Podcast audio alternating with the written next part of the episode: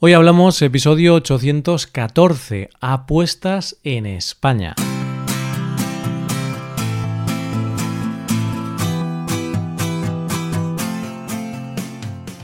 Bienvenido a Hoy Hablamos, el podcast para aprender español cada día. Ya lo sabes, publicamos nuestro podcast de lunes a viernes. Recuerda que los suscriptores premium pueden acceder a varias cosas, a la transcripción completa del audio, a ejercicios y explicaciones para trabajar vocabulario y expresiones y a un episodio extra del podcast cada semana. Hazte suscriptor premium en hoyhablamos.com. Hola oyente, ¿qué tal?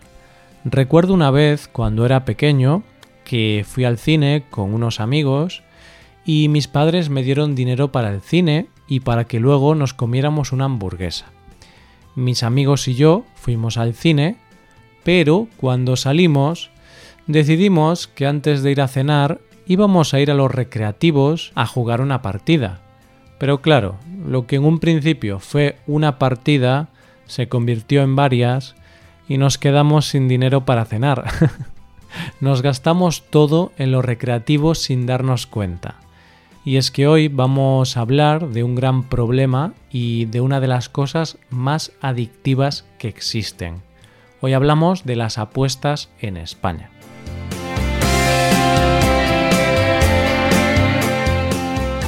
Muchas veces cuando hablamos de enfermedades, pensamos que solo existen las enfermedades físicas y dejamos de lado otro tipo de enfermedades que atacan a una gran parte de la población y que son un problema realmente grave. Y es que muchas veces tenemos la falsa creencia de que solo las enfermedades físicas pueden matar y por eso les damos más importancia. Pero lo cierto es que hay muchas otras enfermedades que pueden tener un fatal desenlace y que no tienen nada que ver con lo físico. Una gran parte de la población no considera tan graves las enfermedades mentales cuando es cierto y sabido que muchas veces las enfermedades mentales pueden desembocar en cosas más graves, como por ejemplo la adicción a sustancias o incluso el suicidio. Pero bueno, este tipo de enfermedades cada vez se van teniendo más en cuenta y las vamos aceptando como patologías graves, y tratamos a las personas con enfermedades mentales como enfermos reales pero donde tenemos todavía muchos prejuicios y no le damos la importancia que tiene es a otro tipo de enfermedades, como el alcoholismo, la drogadicción y la ludopatía, o adicciones a lo tecnológico como móviles o videoconsolas. Este tipo de cosas, para el gran público, son solo cuestiones de adicción, y se piensa que al ser una especie de vicio, la gente ha tomado la decisión de hacer eso y puede dejarlo cuando quiera. Pero lo real es que son enfermedades, enfermedades reales que necesitan que se traten por profesionales para que no tengan fatales consecuencias. El problema de la ludopatía es real y hoy por hoy es uno de los grandes problemas que tenemos en nuestra sociedad. Pero antes de seguir vamos a aclarar qué es la ludopatía. La ludopatía es la adicción a los juegos de azar. Cuando pensamos en un ludópata, todos pensamos en personas mayores que se dejan el dinero en las tragaperras, esas máquinas que hay en los bares o en los bingos. Yo recuerdo hace un tiempo que mis amigos y yo, un día de fiesta, decidimos ir a un bingo por la gracia y porque nos dijeron que allí se bebía mucho más barato. Yo nunca había ido a un bingo y lo primero que me llamó la atención es que en la puerta te piden una identificación para comprobar que no estás vetado en los bingos. Y es que hay muchos ludópatas que se autoprohíben la entrada a esos sitios para intentar dejarlo. Ahí ya te das cuenta de la magnitud del problema. Y es cierto que ya dentro el público era bastante mayor. Vamos, que los únicos jóvenes éramos nosotros. y la verdad es que llamaba mucho la atención la cantidad de dinero que se movía allí dentro. Esto fue hace unos años, pero el problema que tenemos ahora es que el perfil del ludópata ha cambiado. Un ludópata ya no solo es esa persona que se pasa el día en la máquina tragaperras del bar, en el casino o en el bingo. No.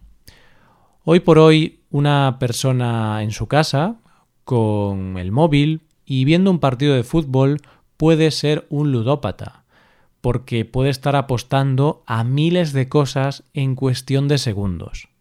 Actualmente es un problema que ataca sobre todo a los jóvenes. Cada vez se empieza a jugar a edades más tempranas. De hecho, dicen los estudios que el perfil actual del ludópata en España es el de un hombre de 36 años con trabajo y que empieza a jugar a la edad de 19 años. Pero lo que preocupa es que está creciendo el número de ludópatas que se inician al juego siendo menores de edad y que empiezan a través de los videojuegos o de las apuestas online. ¿Y esto por qué pasa? Son varias las razones por las cuales los adolescentes se enganchan a este tipo de juegos como son las apuestas online. Una de las razones es la sensación de no estar apostando dinero físico. Podemos apostar desde cualquier dispositivo móvil, a cualquier hora, desde cualquier lugar y sin tener que poner dinero físico sobre la mesa, como puede ser en un casino. Así, la sensación de estar gastando dinero desaparece. Y puede que estés pensando, y con razón, que en este tipo de sitios de apuestas hay restricciones para los menores. Y se supone que es así, pero algo debe estar fallando cuando el 13% de los menores apuestan dinero a pesar de las prohibiciones.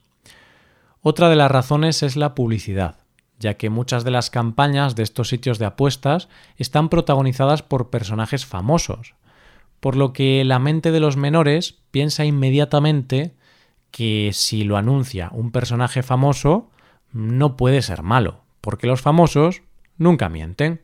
Claro. Otra de las razones fundamentales es la proliferación de casas de apuestas en cada esquina de nuestro país. Sobre todo, hay muchas casas de apuestas que están colocadas estratégicamente cerca de los colegios, lo que hace que sea como una piruleta en el patio de un colegio. Pero si esto se sabe, ¿por qué no se prohíbe? Pues básicamente por la misma razón por la que no se acaba con el tabaco, el alcohol o las drogas, por dinero. Y es que los datos hablan por sí mismos, ya que el sector del juego online movió en 2019 más de 700 millones de euros, y los datos hablan de casi un millón y medio de jugadores online activos en nuestro país. Cuando se creó el nuevo gobierno, presidido por Pedro Sánchez, se creó un nuevo ministerio, el Ministerio de Consumo, liderado por Alberto Garzón todas las asociaciones de consumidores de nuestro país han pedido a este ministerio que hiciera una ley que regularizara las apuestas y que tomara medidas en el asunto. Pues bien, Alberto Garzón ha presentado una ley para regularizar el sector, que consiste en un paquete de 100 medidas y que afecta al 99% de los operadores del sector, y que, como dice él, cambiará la publicidad del juego tal y como la conocemos hoy. ¿En qué consiste la ley? No se podrá hacer uso de rostros famosos para la publicidad de este tipo de anuncios, y además no se podrá apelar al juego como factor de éxito, fomentar el juego compulsivo mediante llamamientos para apostar, ni se podrán anunciar bonos de fidelización. Es decir, no se podrán hacer anuncios del tipo apuesta ya o te puede cambiar la vida, donde se vincula el apostar con la solución de problemas económicos y con el éxito. Esta medida se aplicará a todos los anuncios de juego, independientemente del soporte, medio u horario. Como habrás notado, no se prohíbe la publicidad de este tipo de apuestas siempre y cuando cumplan con las normas. En el único sitio que se prohíben específicamente es en las webs dirigidas a menores y se prohíben también los banners intrusivos, es decir, esos que te saltan nada más entrar en algunas páginas. Se han tomado además medidas en cuanto a los horarios de este tipo de anuncios, tanto en televisión como en radio. Solo se podrán publicitar de 1 a 5 de la madrugada. Fuera de ese horario quedan totalmente prohibidos. Una de las cuestiones que más preocupan de este tipo de anuncios son los que se producen durante las retransmisiones deportivas, principalmente en los partidos de fútbol, porque muchas veces aparecen anuncios en las vallas publicitarias, durante las retransmisiones de los partidos, y además muchos equipos de fútbol están patrocinados por estas marcas y llevan su publicidad en las camisetas. Pues bien, en relación a esto, la ley establece una excepción sobre el horario en que se puede hacer anuncios. Antes he dicho que la publicidad solo estará permitida de 1 a 5 de la mañana, pero en las retransmisiones deportivas se podrán poner anuncios en partidos que empiecen a partir de las 8 de la tarde hasta las 5 de la mañana. ¿Y el tema de las camisetas? Lo lógico sería pensar que si no se puede poner publicidad en partidos de antes de las 8 de la tarde, las camisetas con publicidad de casas de apuestas no deberían estar permitidas, antes de esa hora tampoco. Pero parece ser que los clubes de fútbol son demasiado poderosos y mueven demasiado dinero, así que la publicidad en camisetas no estará prohibida. Lo único que se ha prohibido en cuanto a este tipo de publicidad en camisetas es que no se puede poner publicidad en las camisetas destinadas a menores. En cuanto a las redes sociales, se les exige que tengan mecanismos para que este tipo de publicidad no les llegue a menores, tanto en publicidad directa como indirecta. Publicidad indirecta.